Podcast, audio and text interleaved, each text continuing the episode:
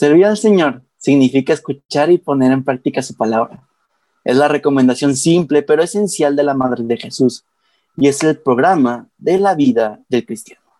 Para cada uno de nosotros sacar de las tinajas equivale a confiar en la palabra de Dios para experimentar su eficacia en la vida.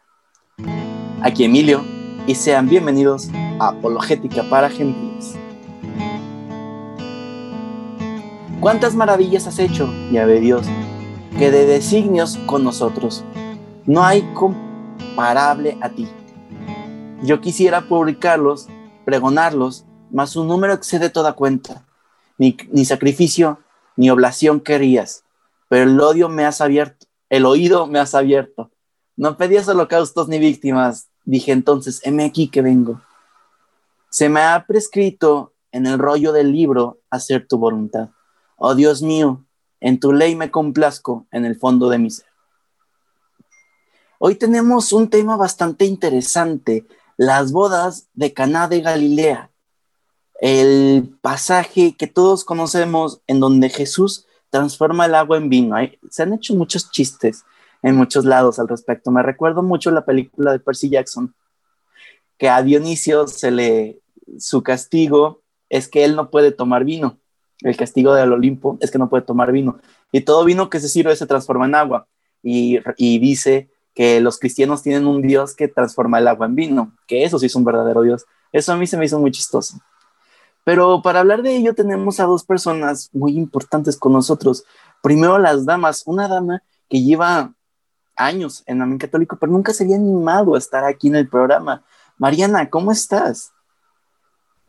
Hola, Emilio. Muy bien, gracias. ¿Y tú? Para los que no te conozcan, ¿qué nos puedes decir de ti? Aunque el padre diga que esto es chisme. Em, pues me llamo Mariana, como ya dijiste, tengo 21 años, estudio ingeniería mecatrónica y creo que ya. Eso es. Muy bien. Qué inspiradora presentación. Padre, ¿cómo está el día de hoy? Bien, muchas gracias, Emilio. Como siempre, feliz de poder participar en este programa. Pues eh, transmitiendo una partecita ¿no? de, de, lo que podemos, eh, no sé, aportar a la interpretación y a, a la vida, a la explicación de la escritura y a nuestra vida espiritual. Perfecto, muchas gracias, padre. Rafa, ¿cómo estás? Ah, claro, Rafa no nos acompaña el día de hoy. Nos traicionó y se fue a otro evento. Esto quedará registrado en la historia. No te creas, Rafa, te extrañamos. Nada más, era para decir. Pero bueno, entramos de lleno. Primero diciendo que la primera cita que dije es de la audiencia general del Papa Francisco el 8 de junio del 2016. Y la segunda es de Salmos, específicamente el 40 del 6 al 9 versículos. Tres días después se celebraba una boda en Cana de Galilea. Estaba allí la madre de Jesús. Fue invitado también a la boda con sus discípulos. Juan 2, del 1 al 2.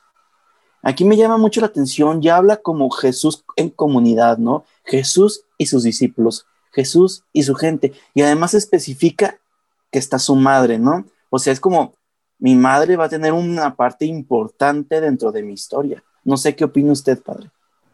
Sí, Emilio, efectivamente, es una, es propio, o sea, creo que esto aquí nos puede servir mucho la interpretación em, literaria de, la Biblia, que es una, también una aproximación bastante válida y científica al Evangelio, porque los Evangelios fueron, eh, redactados con una intención, o sea, no solamente es un producto de la casualidad, como una especie de diario que alguien iba simplemente levantando y ya está, sino que especialmente, digo, en todos, pero especialmente en San Juan, se nota eh, un manejo literario bastante bueno, ¿sí? en el que hay una intención, eh, hay, escenas, ¿no? O sea, hay escena, esta es una escena, ¿no? Y la escena se abre precisamente presentando a los personajes, ¿no? Hay, una cosa de tiempo, ¿no? Tres días después, ¿no? De la cosa anterior. Eh, ¿Qué es la cosa anterior? Me parece pues que ya, por lo visto, ya Jesús había elegido a los discípulos, ¿no? Y viene entonces esta celebración de las bodas en Cana y como bien dices, no es banal que hayan presentado a la Madre de Jesús porque va a ser protagonista de este suceso y a sus discípulos de alguna manera también. Entonces es como el opening, ¿no? La apertura, la obertura de la escena en la que se presentan los personajes, se presenta el lugar, se presenta el tiempo y ahora nos va a introducir a eh, lo que va a pasar.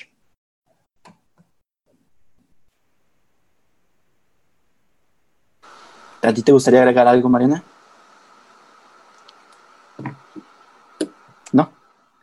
Pues ahorita creo que no sé qué agregar a lo que dijo el padre, pero todo bien. Perfecto, siguiente. Y como faltaba vino, porque se había acabado el vino de la boda, le dice Jesús, le dice a, a Jesús su madre, no tienen vino. Jesús le responde, ¿qué tengo yo contigo, mujer? Todavía no ha llegado mi hora. Dice su madre a los sirvientes, hagan lo que él les diga.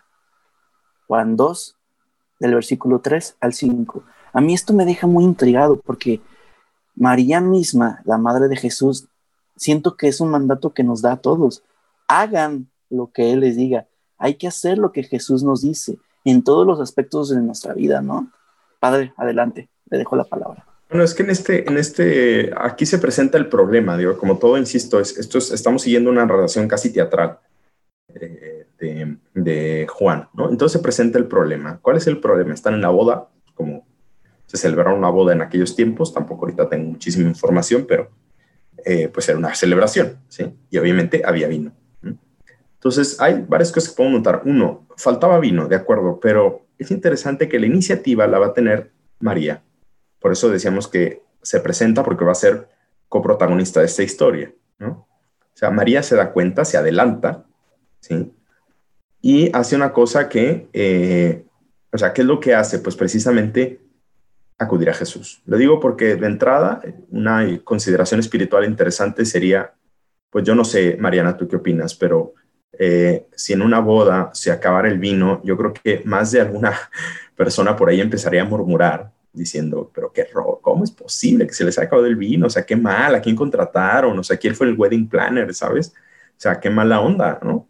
Muchas veces ante estas cosas eh, tendemos a criticar, tendemos a, juzgar. ¿no?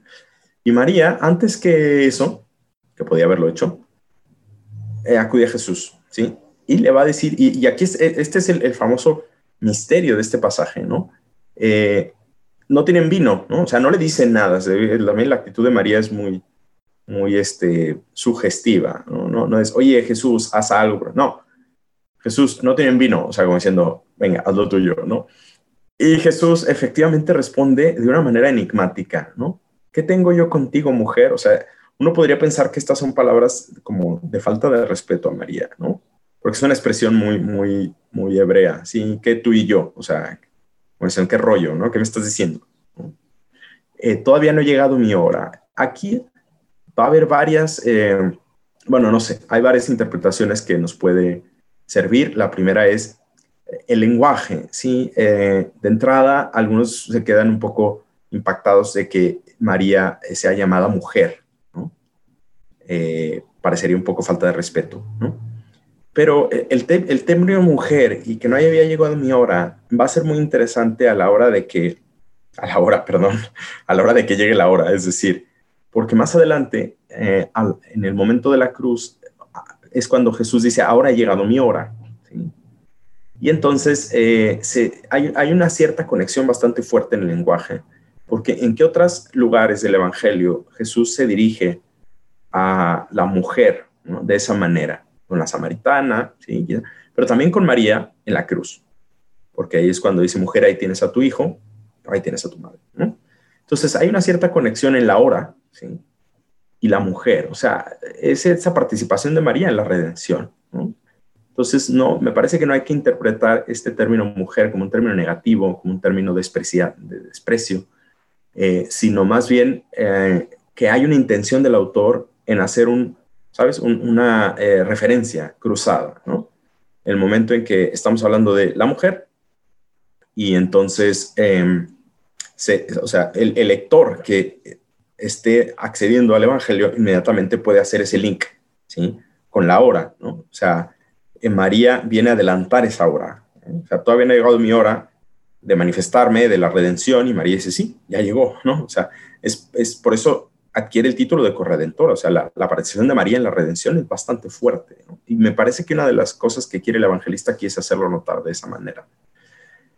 Eh, después, eh, la otra cosa que impacta mucho es, como bien dices, ¿no, Emilio? La actitud de María ante la negativa de Jesús, ¿no? O sea, Jesús, bueno, ¿qué tenemos que ver yo contigo? Y María, pues, pues hace lo que tiene que hacer, ¿no? O sea, hagan lo que les diga y se acabó. O sea, Jesús, lo siento, ¿sí? Es impresionante, digo, cómo Jesús está sometido a María en cuanto a su autoridad de madre. O sea, no, no, no le... Jesús podría haber dicho, pues mira, mujer, no, cállate y quédate ahí tranquilita. Y Jesús hace caso, ¿sí? Hace caso y por eso, o sea, uno dice, pero a ver, o sea, vamos a pensarlo así, Emilio y Mariana. O sea, lo que está escrito no es casualidad, o sea, esto está pensado, ¿sí?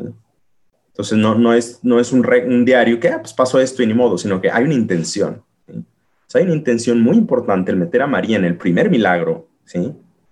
Eh, que va a realizar Jesús, el primer signo, al inicio del Evangelio, estamos en el capítulo 2, y que luego se va a ligar a, la redención. Entonces me parece que Juan está haciendo aquí una bastante, una eh, asociación bastante de María hacia el misterio de la redención, obviamente no como redentora, pero sí como partícipe de este acontecimiento.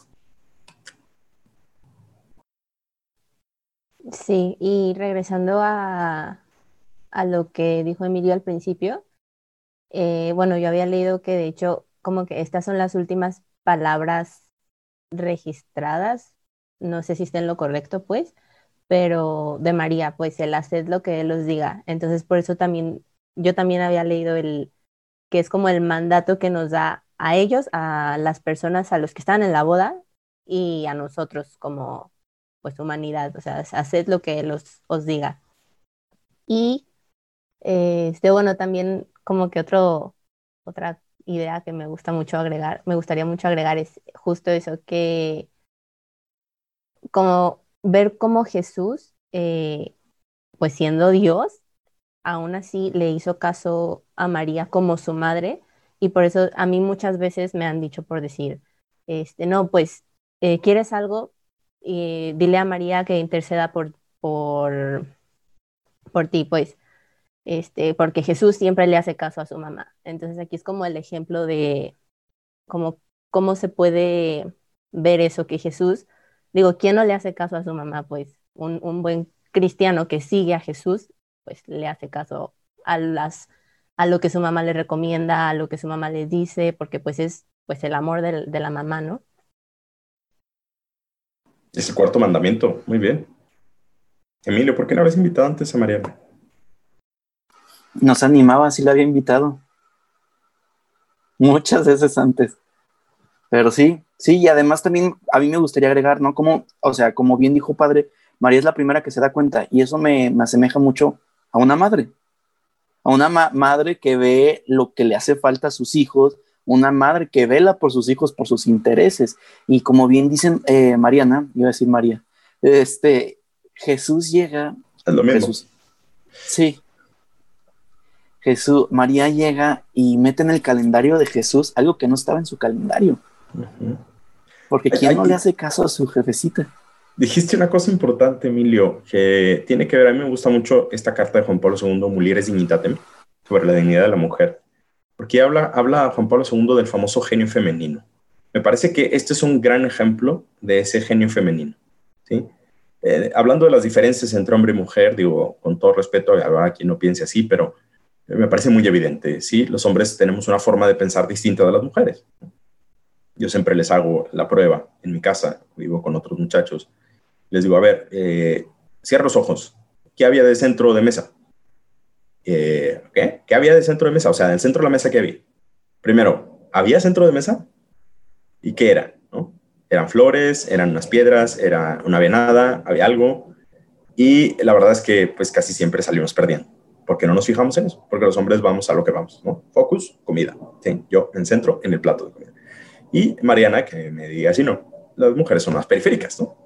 inmediatamente, saben, perfecto. ¿Qué había de centro de mesa? Por supuesto que lo saben, ¿sí? Ya lo analizaron y ya lo criticaron y todo, ¿sí? Entonces, María tiene esa actitud, ¿no? Eh, de, de, como buena madre y mujer, de tener esa circunspección, no, no, no se llama circunspección, perdón, es una palabra mal utilizada, pero de tener esa, esa visión periférica, ¿no? Y de darse cuenta y de actuar. Eh, entonces creo que es súper importante de, de eh, ¿cómo se llama? reconocer este género femenino y ponerlo al servicio de los demás. Porque, insisto, uno puede darse cuenta, pero para criticar. No, no, o sea, se trata de darse cuenta de estas cosas para ayudar. Que, es una enseñanza muy grande que nos tienen que dar las mujeres a los hombres, porque la solución de esto es, muchachos, fíjense en los centros de mesa, o sea, fíjense, pasen los detalles. Es cierto que por naturaleza somos más distraídos o más enfocados, como quieran verlo, pero es bueno que aprendamos estas cosas. Eso me sirve para decir, mujeres, los hombres no, no entendemos indirectas. Seguimos. Había allí seis tinajas de piedra, puestas para la purificación de los judíos, de dos a tres medidas cada una. Les dice Jesús, llenen las tinajas de agua, y las llenaron hasta arriba. Sáquenlo ahora, les dice, y llévenlo al maestrala. Ellos lo llevaron. Juan 2, versículo del 6 al 8. ¿Ahora qué dice? Maestresala, maestresala. ¿Y yo qué dije? Eh. Una palabra que no existe. Como siempre, Emilio, tú y tus herejías, el adamaísmo y demás. A ver, este, digo, esto es parte del milagro, ¿no? Eh, hagan lo que les diga los, pues los eh, siervos, los servidores, pues muy bien, le hacen caso a María. me parece que hasta ahorita no saben muy bien qué va a pasar. Pero es interesante, tienen confianza, ¿sí? Tienen confianza y obedecen. Muchas veces esta es la actitud que Jesús va a pedir ante el milagro. Eh, o sea, llene las tinajas, uno puede decir, pues, ¿quién eres tú? O sea, porque el maestresala es el que manda, ¿sí? Eh, ¿Y quién eres tú para que llenemos las... Pero bueno, confíen, ¿no? Quizá, no lo sé, habría algo en la actitud de Jesús, en la actitud de María, que les hace confiar en esa palabra. Y llenan las tinaguas, y es interesante el comentario, las llenaron hasta arriba, en latín usquatsumum, ¿no? ¿Por qué digo esto? Porque es interesante que cuando Dios nos pide cosas, o sea, ¿cuál va a ser, si, si el milagro para que se realice, tiene que haber agua, ¿sí? Así funcionan a veces los sacramentos, por ejemplo, sea, esa participación humana, ese signo sensible, Jesús podría haber hecho aparecer el vino sin necesidad de agua, ¿sí? Pero va, a tener una significación que ahorita vamos a ver. Pero también es importante que busca la colaboración del hombre, ¿sí? Y busca su participación en una cosa. O sea, a ver, tú y yo no podemos convertir el vino en agua. No, no se puede. Digo, me encantaría, pero no se puede. Este, eh, voy a decir, vamos a una alberca. este, pero no, Dijo convertir el vino en agua. Perdón, convertir el agua en vino. Sí, no, al revés, eh, lo otro sería terrible. Este, eh, convertir el agua en vino. Ya ves, yo también me equivoco, Emilio, para que no te sientas tan, tan mal. Por eso lo eh, recalqué. Bien, gracias. Hay que reconocerlo. lo hice a propósito. No, no es cierto. Entonces, es interesante, decíamos, la participación que los discípulos, o sea, los discípulos, los, los servidores, los siervos que estaban ahí, obedecen y obedecen haciéndolo bien. ¿sí? Oye, llénalas de agua ah, pues si no le creo, pues le pongo ahí un poquito y ya está. No, las llenan hasta arriba, ¿sí? Y esto va a ser importante, porque después, si no las hubieran llenado hasta arriba, pues no habría habido tanto vino, a lo mejor no hubiera alcanzado, no lo sé. Pero es esa participación que nos pide muchas veces Dios en las cosas pequeñas y ordinarias, de las cuales se vale para hacer las cosas grandes. Así como en los sacramentos también, Dios se vale de signos sencillos, sensibles, pero que sin esos signos no habría sacramento. ¿De acuerdo? Entonces, a mí me parece la consideración aquí más que nada espiritual de eh, esa obediencia llena de fe en las cosas ordinarias. Bueno, ¿qué más da si la lleno hasta arriba o hasta abajo? Pues tú saca el vino, o sea, tú puedes sacar el vino de las piedras, tú puedes convertir las tinajas en vino si quieres también. Pero Jesús quiere esa participación humana de acuerdo a nuestras condiciones. Y nuestras condiciones, lo que podemos hacer muchas veces es llenar de agua hasta arriba las cosas, pero hasta arriba.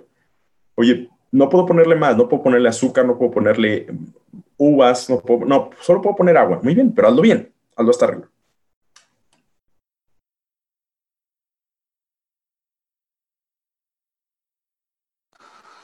Es que lo dijo como muy inspirado y no sabía si iba a continuar o, o, ya cortó el comentario. Ok.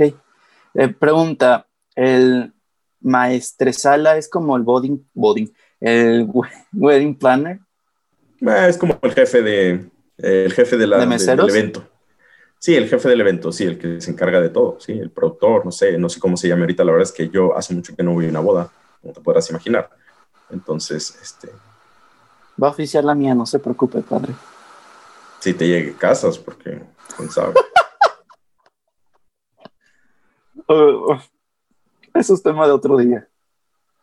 Cuando el maest maestresala probó el agua convertida en vino, como ignoraba de dónde era, los sirvientes, los que habían sacado el agua, sí que lo sabían, llama al maestresala al novio y le dice, todos sirven primero el vino bueno, y cuando ya están bebidos, el inferior. Pero tú has guardado el vino bueno hasta ahora.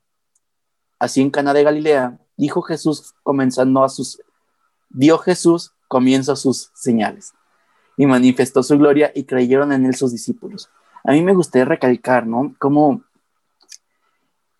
Dios, o sea, Jesús es Dios, sí, pero en general el plan divino se ve como, como el, el buen vino que se sirve hasta el final, ¿no? Como hasta el final de la economía divina manda a Dios, Dios manda lo mejor, el máximo profeta que es él mismo, Dios Hijo convertido en hombre, encarnado totalmente. Y al principio pues mandaba profetas, sacerdotes, eh, patriarcas, reyes, y hasta el final, al final, todo junto. Sacerdote, profeta y rey, ¿no? Y además Dios mismo. Pero pues adelante, Padre. No, muy bien, Emilio, muy buena reflexión, efectivamente. Es parte del plan divino y es parte del plan divino que nos saca de nuestra, o sea, eh, es interesante igual que le haga que, el evangelista, acuérdate, nos está narrando con una intención, es un guionista San Juan, ¿no? Y va poniendo los elementos, ¿no? Los sirvientes sí que sabían, porque ellos habían presenciado el milagro, el maestro Sala, ¿no? ¿Sí? Y entonces esa es, uno también podría decir, a ver, eh, el comentario que le hace el maestro Sala al, novio es totalmente irrelevante en la historia. Sin embargo, en la narración no es irrelevante. ¿Por qué? Porque precisamente está poniendo de manifiesto, Emilio, lo que estás diciendo. La lógica de Dios es distinta. todo mundo sirve primero el vino bueno y luego al final el malo. Tú lo hiciste al revés. Porque es una alusión a lo que va a ser Jesucristo, efectivamente, a la lógica de Dios, que va a ser distinta, que va a sorprender, ¿no? O sea, como es sorprendente el hecho de que Dios se haya encarnado, ¿no? O sea, uno podría decir, oye, Dios, podrías haber hecho un plan de redención como más sencillo, ¿sabes? O sea, más, más lógico, de acuerdo a la lógica humana. Pero Dios tiene otros caminos, ¿no? Así como desconcierta un poquito el hecho de que eh, se sirva primero el vino malo y luego el vino bueno, como siguiendo como tú dices, ¿no? Ese plan de redención, pues así es la lógica de Dios. O sea, así, es, no sé, es como un aviso diciendo, chicos, ojo, que así es como yo funciono. Y de este milagro, pues eh, hay varias cosas. Una, el hecho de, o sea, por ejemplo, los padres de la iglesia, la tradición de la iglesia ha visto siempre también esa conversión del agua en vino como una también prefiguración de la Eucaristía. Eh, de hecho, aunque no es propiamente parte del signo como tal, eh, donde vemos agua agregada al vino, por ejemplo. En la Eucaristía. Le pregunté a María. No, no es cierto. este, en la Eucaristía, efectivamente, ¿no? En las ofrendas, por ejemplo. Digo, no es, no es estrictamente, pero hay algo de esto, porque así lo han visto, eh, eh, te digo, la tradición de la iglesia, en algunos padres de la iglesia, cómo Dios transforma una cosa tan ordinaria como es el agua en un vino precioso. Y ya hemos visto en el capítulo de la Eucaristía, que por cierto le recomiendo ese capítulo del podcast, que es de los mejores que tenemos, a mi parecer, eh, en, ese, en ese transformar nuestras acciones al unirse a Jesús se convierten en, vino que va a ser sangre de Cristo, que va a ser el sacrificio perfecto, pues algo parecido está pasando aquí, ¿no? O sea, el agua, una cosa que pues es, digo, es muy buena y todo, pero, es una cosa ordinaria, de poco valor, eh, llega a convertirse en una cosa preciosa en Jesucristo, por Jesucristo. Pues algo así va a pasar con nosotros, ¿no? O sea, eso es lo que han visto la tradición de la iglesia, nuestras acciones, nuestros sacrificios, nuestro actuar diario, que puede ser tan común como el agua, puede transformarse en una cosa divina en el milagro, en, el contacto con Cristo, haciendo lo que Él diga y haciéndonos parte de Él. Entonces, este es también una, eh, un comentario que ha existido siempre sobre este pasaje. Y por último, hay una cosa que también eh, es importante, eh, la conclusión de San Juan. Otra vez, San Juan no se ahorra nada, o sea, cada palabra tiene su importancia. ¿sí? Así, en Cana de Galilea, dio Jesús comienzo a sus señales, ¿sí? ¿Qué es esto de las señales? Ojo, porque este es el primer milagro que va a hacer Jesús. En el libro de San Juan, en el Evangelio de San Juan, la palabra que utilizará San Juan no son milagros o portentos o sino va a ser señales, signos, ¿sí? Semella en griego. Eh, y de hecho, en la primera mitad del, si uno hace un recuento de palabras, cosa que nos encanta hacer a los biblistas, ¿cuántas veces aparece la palabra signo en los primeros 13 capítulos de San Juan? Muchas veces. Que ahorita tendría que anotarlo, ya no me acuerdo. Pero, pero, o sea, si uno hace la gráfica, nota que hay una gran abundancia de esta palabra en los primeros 13 capítulos. Y en cambio, a partir del capítulo 13, que es cuando empieza la última cena, viene el, libro de la gloria, porque se repite muchas veces la palabra gloria y la hora y etcétera. ¿no? Entonces, hay, San Juan tiene muy estudiado literariamente el Evangelio, o sea, está compuesto con, con mucha precisión. Entonces, Jesús va a dar comienzo a sus señales, dice, manifestó su gloria, conexión con el término gloria, y creyeron en él sus discípulos. ¿Por qué era importante que estuvieran los discípulos? Como notamos al principio, ¿no?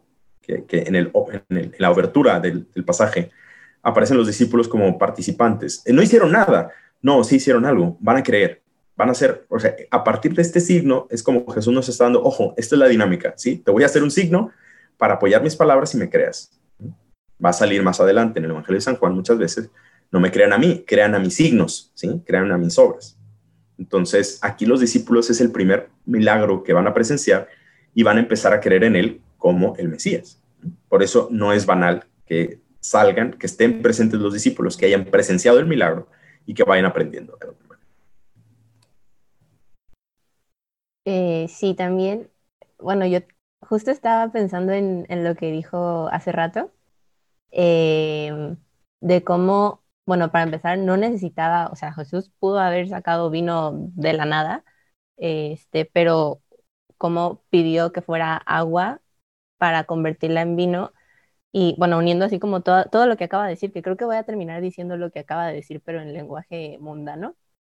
Este, o sea, como los discípulos estuvieron presentes en este primer milagro y pudieron, o sea, vieron como el agua, de ser agua, solo agua, pasó a ser vino y cómo esto de cierta manera hace como de que, ok, acuérdense de esto cuando el vino se convierta en mi sangre en la última cena, por ejemplo más bien por decir. este, o sea, como que esto es lo que es lo físico, lo que ustedes pueden ver, crean, o sea, vean que del agua lo puedo hacer vino y digo, es ya como que les va dando la fe, como usted dijo, para que crean en él y pues este vino ya no es vino, este vino ya es mi sangre. Entonces, bueno, creo que sí terminé diciendo lo mismo, pero pues me llamaba, justo también me llamó mucho la atención eso cuando estaba leyéndolo. Y también quería hacer una pregunta, no sé este, si tenga algo que ver, por decir, no sé si se acuerdan hace poco en los evangelios, este, que se hablaba de la boda, una boda, y que era como el signo, no sé si se diga, del reino de Dios y que hace ¿En un podcast pasado te refieres? Hubo un podcast y hubo también el Evangelio de hace unos días, no me acuerdo exactamente cuándo. Hace unos dos mil años más o menos. No. este, no, bueno, pero este, como si esta boda tenga algo que ver con las bodas, como lo que se... ¿Del cordero? Significan las bodas en la Biblia. O sea, bueno, yo tenía entendido que una boda en era como la representación del reino de, Dios y que es las personas Ay, es que no me acuerdo exactamente cómo era. Yo creo que te refieres más bien a la representación que tiene, la relación que tiene la alianza con las bodas. A lo mejor es eso, Mariana. Sí, porque, o sea, la, la, imagen esponsal aparece muchas veces, digo, aparece en Apocalipsis, aparece en los profetas, sobre todo en Oseas, ¿no? La relación que Dios tiene con su pueblo es una relación esponsal, ¿no? O sea, la alianza, por eso Oseas va a hacer muchos signos proféticos, algunos bastante en el límite, pero bueno, en los que va a mostrar la, la idolatría, la infidelidad, ¿no? Representando la relación de Israel con, con Yahvé como un matrimonio. Entonces, sí, sí hay una fuerte, eh, sí hay un, porque a fin de cuentas el matrimonio es imagen, ¿sí? El sacramento del matrimonio, que eso ya también tenemos un episodio, ¿no, Emilio, de esto? Em, el sacramento del matrimonio es signo de la imagen de la unión, de, perdón, de Cristo con su iglesia. Entonces, sin duda, o sea, me parece que no, no sé si aquí el, el, tenga e, esa idea, ¿no? De también representar el matrimonio como parte de la alianza. A lo mejor sí, no lo había pensado, podría ser, ¿no? Porque casi siempre, otra vez, o sea, nada está de casualidad en el Evangelio. Entonces sí, sí podría ser que haya algo de eso precisamente al inicio y que una de las señales sea precisamente en una alianza esponsal, la celebración de una, de una alianza como es el matrimonio. Entonces que se me vuelve la idea, Cristo nos invita a nosotros a participar de la naturaleza divina, ¿es correcto, Padre? Así es. Dios eh, a través en Cristo, pero sí, Dios, Dios. Sí, sí, sí. ¿Por qué no vemos el vino como la naturaleza divina y el agua como la naturaleza humana de nosotros? Y cómo Cristo nos llama a convertirnos, Él, de naturaleza humana, a participar en su naturaleza divina, que es ese vino. Bueno, porque sería una herejía, Emilio. No, no es cierto. Ah, no, o sea, quiero decir, no, digo, sería una herejía en el sentido de que acuérdate que cuando Jesús asume la naturaleza humana, sí, se vuelve no la elimina no la elimina. Entonces digo, o sea, sí podría ser, pero estaría, pero hay que, hay que verlo en términos analógicos, porque en el caso de... Yo creo que son de muy romántico. No, no, está bien, pero la, la, eh, la, transformación del agua en vino implica la aniquilación del agua, o sea, el agua deja de existir, ¿no? Ok. Para convertirse en vino. Y, y, en este caso Jesús no. y nosotros no, dejamos, o sea, somos partícipes de la naturaleza. Pero te digo, analógicamente eh, sí hay algo de eso, podría ser. Ok, y otra pregunta.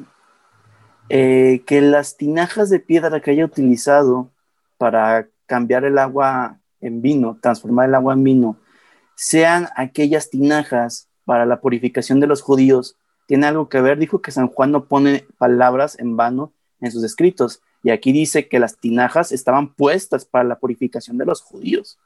Me imagino que no, que no es azar, que tiene algo que ver. Bueno, que sí. es prefiguración de algo. Claro, prefiguración de que es el Cordero de Dios que quita el pecado del mundo. Es una imagen, que es una frase, la imagen del Cordero que quita el pecado del mundo es de San Juan, precisamente. Lo utilizarán en el Apocalipsis. Entonces sí, ahí sí yo creo que sí tiene mucho que ver. Efectivamente. Bien, Emilio. Te veo listo. ¿Algo que les gustaría agregar para cerrar? ¿Fue un episodio corto? Sí.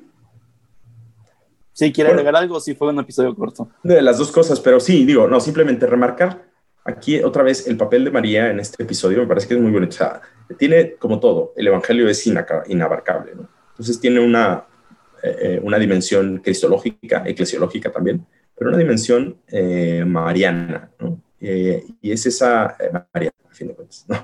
es esa participación de María en este primer milagro. O sea, no es casualidad su participación que tendrá después en la, en la hora de Jesús, en la redención.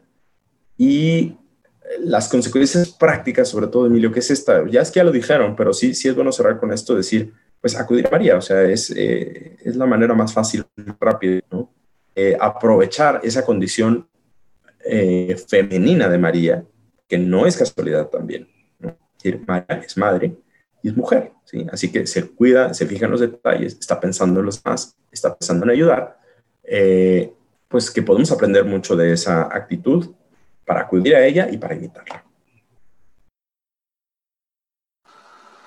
¿Y Mariana, discípula de María? ¿Algo que decir? No, ni adiós, ni gracias. No, bueno, de agregar a lo que el padre dijo, no, todo, creo que ya no, no puedo agregar nada, lo, ya lo dijimos todo. Bueno, no, no creo que todo, pues, pero a mí ya no se me ocurre nada. todo lo que podríamos decir hasta exacto, ahorita. Exacto, exacto. Eh, no sé. ¿Qué más? A ver, di las redes después. ¿Dónde nos pueden encontrar? Eh, estamos en Instagram, Facebook y Twitter. como y YouTube. Y YouTube. Como Amén Católico. Síganos. Si nos están viendo a través de Facebook, también los invitamos a que nos sigan en nuestro podcast. Y como diría Rafa, evalúenos, pero solo si con cinco estrellas. Si no, nada. Rafa, aquí está tu motion pagada. Pagada. Hubiera estado cool. No, al revés, ¿no? No sé. No sé. Como un cofre Él cuida el secreto de su persona y el fin de su venida. El esperado esposo da inicio a las bodas que se cumplen en el misterio, pascual. En estas bodas, Jesús liga así a sus discípulos con una alianza nueva y definitiva. En Caná, los discípulos de Jesús se convierten en familia y en Caná nace la fe de la iglesia. A estas bodas todos nosotros estamos invitados, porque el vino nuevo no faltará más. Audiencia General del Papa Francisco, 8 de junio del 2016. Esto fue Apologética para Gentiles. Un saludo a todos y hasta la próxima. Alpadiel ajo equivocado. Eh, oye, muy bien, Emilio. Nomás antes de terminar la, transmisión, pues efectivamente, digo, el Papa está diciendo que sí hay una conexión clarísima entre lo que decía Mariana, entre la boda y la nueva alianza. Entonces, digo, simplemente como para ratificar esto, que efectivamente existe, pero ahí está, está en, el magisterio del Papa. Muy bien. Eh, hasta luego. ya está.